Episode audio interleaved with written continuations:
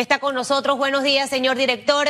Gracias por acompañarnos en el día de hoy. Y me gustaría arrancar esta entrevista eh, con un tema que preocupa mucho al panameño. Eh, todos los días estamos viendo eh, a la policía que está apostada en las calles en distintas actividades. están tratando de alegrar a la ciudadanía con el tema de los cantos, el tema de los bailes. Por ahí vi a las unidades también con el tema de las mascotas. Han estado activado socialmente hablando. Y en la parte, obviamente, preventiva, también vemos a la policía en los retenes, en operativos. Pero en las últimas semanas o meses, tres meses, hemos visto también muchos casos, muchos crímenes, muchos homicidios, muchos decomisos de droga. Y quisiera que sea usted el que esta mañana nos aclare si es una percepción o en realidad es lo que realmente está ocurriendo. Buenos días, señor Miranda. Sí, muy buenos días. Eh, gracias por la oportunidad que nos brindan una vez más de poder llegar a toda la ciudadanía a través de ustedes y mi solidaridad a los familiares de las cinco unidades policiales que han muerto hasta lo que va de la fecha por la pandemia, nuestros héroes institucionales y a todos los miembros de la fuerza pública, también los familiares que han perdido la vida en medio de esta pandemia, nos, solidarizamos con ellos. En el momento mantenemos 328 unidades contagiadas y se han recuperado 1.021 unidades producto de esta pandemia. Respecto a la pregunta que me haces, hay, es una realidad que se está dando puesto que es evidente los hechos de violencia que se ven en calle. Lo importante de esto es que este es un problema multifactorial. Este es un problema que data de una serie de deterioros sociales que traen como consecuencia eh, deserción escolar, que traen como consecuencia el consumo de droga en las calles, que traen como consecuencia muchos factores que no son policiales, pero que nosotros, por ser la institución de seguridad pública más grande que tiene el país, de una u otra forma somos la primera línea ante todo este tipo de situaciones que se dan. Y precisamente por eso nuestras acciones durante este año han estado dirigidas principalmente a atacar desde el punto de vista policial las causas de estas situaciones. Nosotros hemos identificado en las comunidades más de 400 situaciones que generan riesgo potencial de la comisión de hecho punible. Hemos intercambiado con las autoridades de diferentes tipos municipales, provinciales, con entidades del gobierno, de forma tal que nos permitan corregir estos elementos que generan potencialmente riesgo para que se cometan hechos delictivos, pero también hemos hecho acciones directas contra las diferentes estructuras de crimen organizado que están sembrando zozobra en el país a través de sus disputas, a través de las situaciones de violencia que se dan entre muchos de ellos, puesto que cuando llegamos a un análisis de la cantidad de víctimas que ha habido en el caso de homicidio durante este año de gestión y evaluamos el 70% de los, de los homicidios tienen vinculación con actividades de crimen organizado, ya sea por rencilla, por cuenta, por diferentes situaciones que se dan entre estas estructuras. Por eso, en lo que va del año, nosotros hemos efectuado 34.775 capturas. De esas capturas, muchas son por oficio, son personas que tienen cuenta con la autoridad y que la Policía Nacional y la Fuerza Pública ha ido directamente contra ellas para sacarlos de la calle. Señor director potenciales riesgos de comisión de hechos delictivos. Señor director, antes de, hablar un poco de, estadísticas generales, eh, me gustaría como aclarar un poco el tema de los tres meses y tantos que tenemos de pandemia, más, más de 100 días. Eh, si tuviésemos que enumerar esos casos que se han estado eh, registrando en este tiempo, que como usted bien dice, se debe a, muchas razones y a muchas circunstancias hay, un tema multifactorial en este momento que es preponderante. ¿Cuáles serían? Al inicio de la pandemia, ¿qué era lo que estábamos viendo todos los días en los medios de comunicación? Eh, casos de eh, violencia hacia la mujer, violencia hacia los niños. Eh, por ahí empezamos a ver temas de, droga. Por ejemplo, ayer hubo un asesinato en Paseo del Norte, hubo uno en Colón de una mamá y una niña lo que estamos viendo, eh, básicamente en este momento, si tuviésemos que enumerar los casos, ¿hacia dónde están yendo? Lo número uno sería violencia hacia la mujer. Yo estoy dando mi, mi, mi, mi especulación para que usted nos dé esos números. Eh, o son temas relacionados con las drogas específicamente, o son temas relacionados básicamente eh, con delincuencia organizada normal que se ve en este momento, producto de que hay mucha gente que está sin trabajo. Para entender un poco, porque la población cuando ve las noticias no, no, no recuerda temas de números, se queda con imágenes, se queda con, con historias. Correcto, bueno, con respecto a la pregunta, se dieron 509 homicidios. De esos 509 homicidios, el 70.1%, estamos hablando de 357 homicidios, tienen una vinculación con crimen organizado. 36 víctimas inocentes solamente se registraron en este periodo. 39 casos que tuvieron que ver con robos. 16 casos que tienen que ver con algún tipo de violencia doméstica, intrafamiliar, de género. 20 casos de femicidio y 7 casos que están vinculados a temas de, de ritos satánicos, que es la situación que se nos dio en Alto del Terrón, allá en la provincia de Veragua.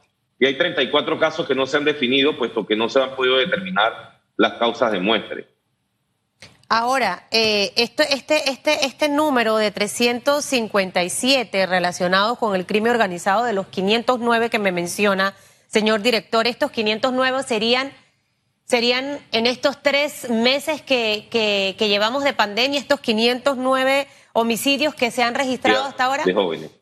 Y eso nos llama poderosamente la atención, puesto que tiene que ver con lo que hemos venido planteando.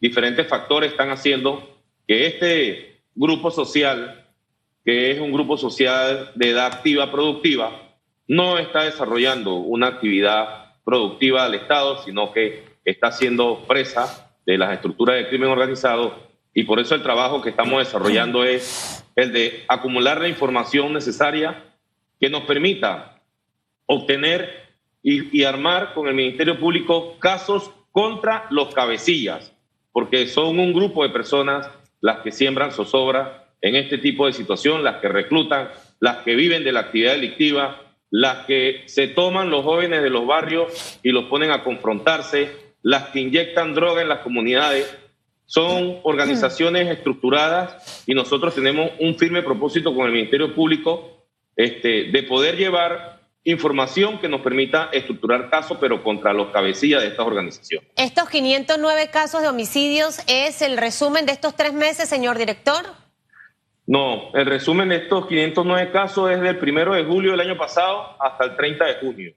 Durante la pandemia, antes de la pandemia, eh, los casos que habíamos visto se daban, ¿verdad? Eh, diferentes situaciones eh, que se dieron en calle por, decíamos, algún tipo de rencilla, rupturas dentro de estructuras delictivas que trajeron como consecuencia la circunstancia que se dio en el penal. Eso que se dio en el penal también se reflejó en las calles, puesto que esta estructura dividida, lo que veíamos como característico es que las víctimas las encontraban adentro de su casa cuando estaban durmiendo en horas de la madrugada, lo cual denota que, el, enemigo o quien lo estaba buscando conocía de todas sus actividades, aprovechando también de una forma de que el efecto de la pandemia y el empleo de un número significativo de policías que estaba orientado al control de la pandemia y que mucha gente estaba en su casa, también las víctimas estaban en casa y se, se, como dice, se sortean los, los puntos de control, puesto que nuestros puntos de control están en carretera. Estos son casos que se dieron algunos en áreas rurales, dentro de residenciales, donde definitivamente eh, la Policía Nacional hace recorrido, pero no tiene presencia física en cada una de estas residencias. ¿Ustedes manejan números de estos tres meses? O sea, ¿han diferenciado lo que ha ocurrido en estos tres meses? ¿O esos números no los tienen? Esos números no los tengo ahora mismo disponibles. Sí llevamos porque nosotros hacemos estadísticas de todo tipo y pudiéramos tener eh, las cifras de lo que ha ocurrido solamente en los tres meses, pero no la cuento en este momento, puesto que entendíamos que íbamos a hablar de lo que es el año de gestión y nos hemos eh, referido pues a tener las cifras del año total. Ok, año de gestión lo hablamos ahora, señor director. Obviamente tiene que entender que estamos en época de COVID.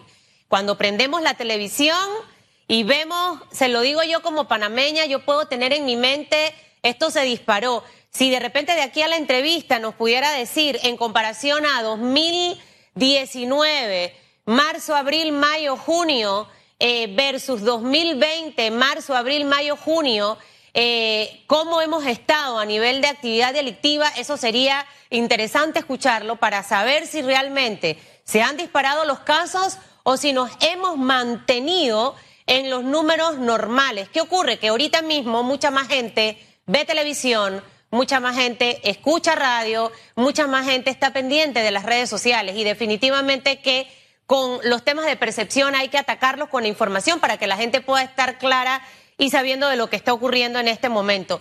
¿Qué medidas se están tomando, señor director, en este momento para tranquilidad de la ciudadanía? Hemos visto que los retenes o puntos de control, eh, porque cada panameño tiene que poner de su parte eh, para cuidarse, ya no están tan intensos como meses atrás y la policía la tenemos en la calle. ¿Qué está haciendo en este momento la Policía Nacional para tratar de resguardar a la población panameña, que se sienta segura en su casa, que se sienta segura cuando está en las calles, que tiene que salir a trabajar?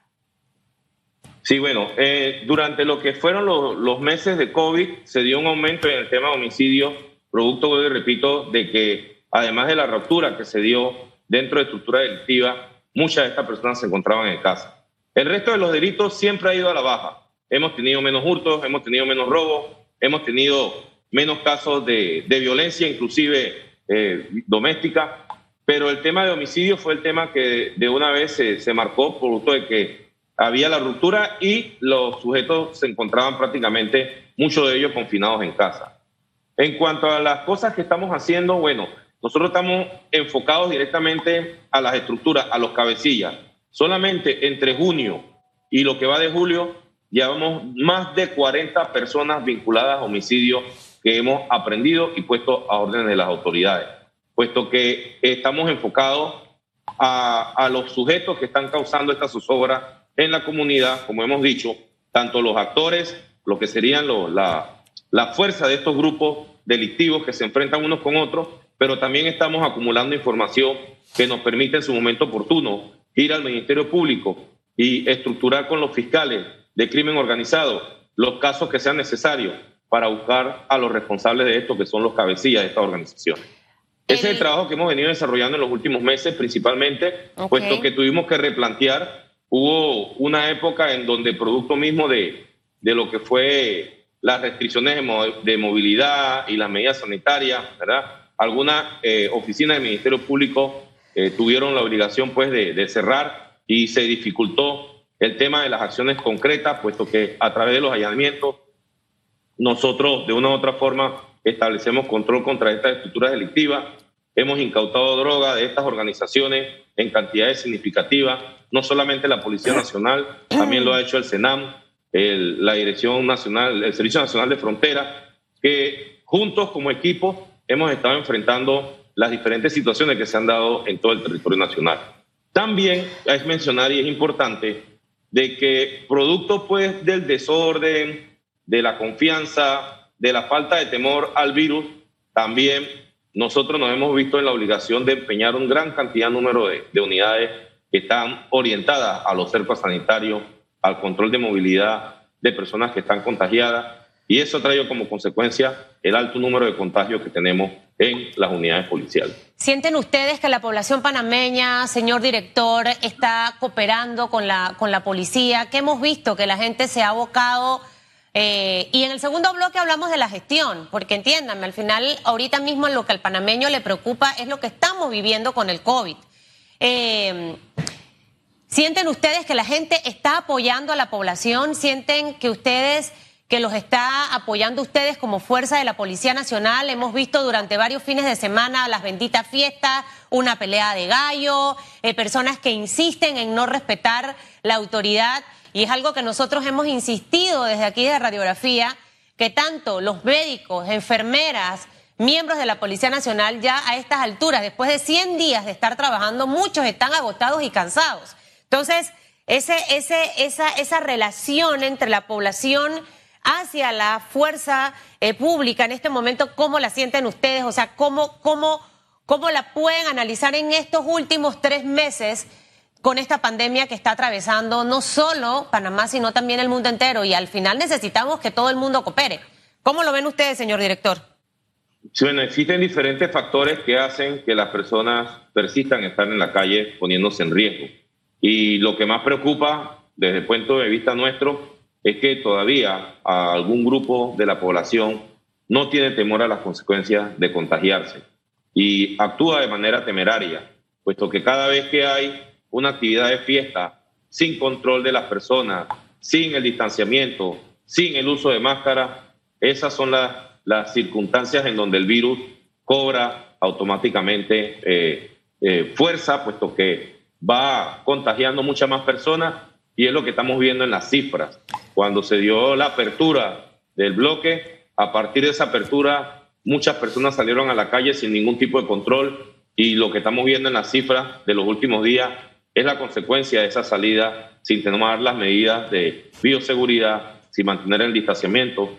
Importante que todos sepamos de que esto va a estar aquí, de que cada uno de nosotros es principal en cuanto a lo que son la protección contra el virus, puesto que somos cada uno responsables de usar la máscara, de mantener distanciamiento social, de procurar abstenerse de desarrollar actividades que generan riesgo, puesto que cuando yo hago una fiesta en mi casa, llega gente de todo tipo de lugar, llega gente inclusive que puede estar contagiada de forma asintomática.